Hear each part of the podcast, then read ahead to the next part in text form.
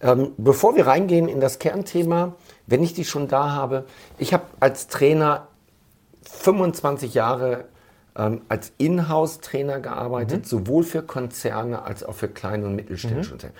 Ich kenne so den Unterschied. Ja. Jetzt hast du beides kennengelernt. Ja. Was ist für dich der größte Vorteil der Konzernwelt, wenn ja. du dort arbeitest? Und was ist der größte Nachteil für dich? Fangen wir mal mit dem Nachteil an.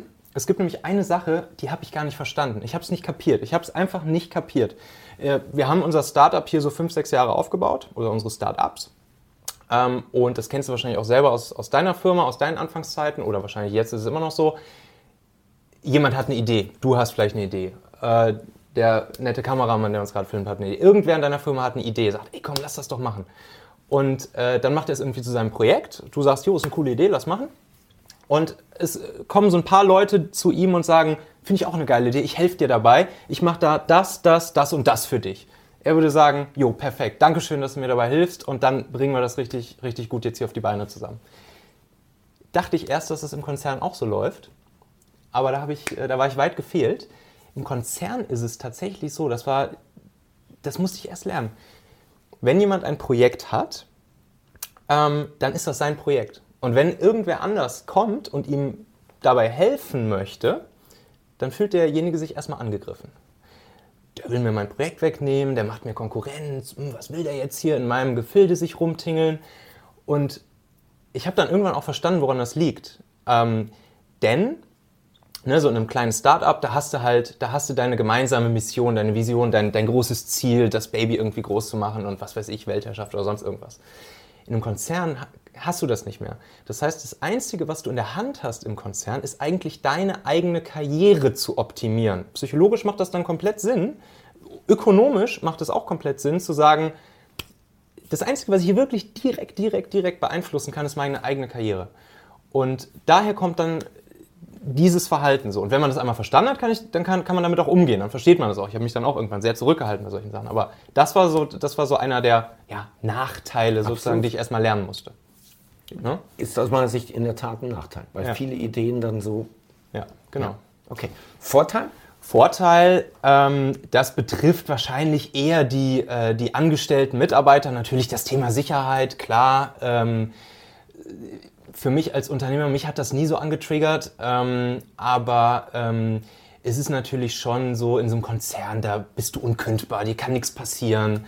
Äh, du kriegst äh, im Prinzip alles in den Arsch geschoben, was du haben möchtest. Ähm, gerade ne, gerade im Tech-Bereich, so ein Developer sind halt eine, eine gefragte ähm, Gilde so und wenn ein Developer irgendwas will im Konzern, das dauert halt, so schnell kannst du gar nicht gucken, bis der das auf dem Tisch stehen hat, äh, was er halt haben will. Sei es, sei es ein neuer Laptop, sei es ein neuer Bildschirm, sei es neue Software, sei es ein neuer Stuhl, sei es ein Tisch zum Hoch und Runter, was auch immer. Äh, irgendein anderes Obst, was ihm jetzt nicht geschmeckt hat. Ähm, so, und das könnte man natürlich durchaus als, als Vorteil sehen. Mich selbst hat es nicht so angetriggert, aber natürlich sehen das viele Menschen als Vorteil. Ja. Okay, cool. Du warst im Silicon Valley. Ja. Und äh, sag mal zwei Dinge, die man nicht vermuten würde dort. Ja, erste, erste Sache ist, ähm, im Silicon Valley kochen die auch wirklich nur mit ganz, ganz lauwarmem Wasser. Ähm, also ne, gerade so in dieser ganzen Tech-Startup-Welt, aus der ich ja ursprünglich komme, also das ist kein großer Unterschied zu hier, wie, wie, äh, wie Dinge ähm, sozusagen ja, auf die Straße gebracht werden, sagen wir mal. Aber was natürlich der massiv riesen, riesengroße Unterschied ist, ist halt einfach das Mindset an der Geschichte.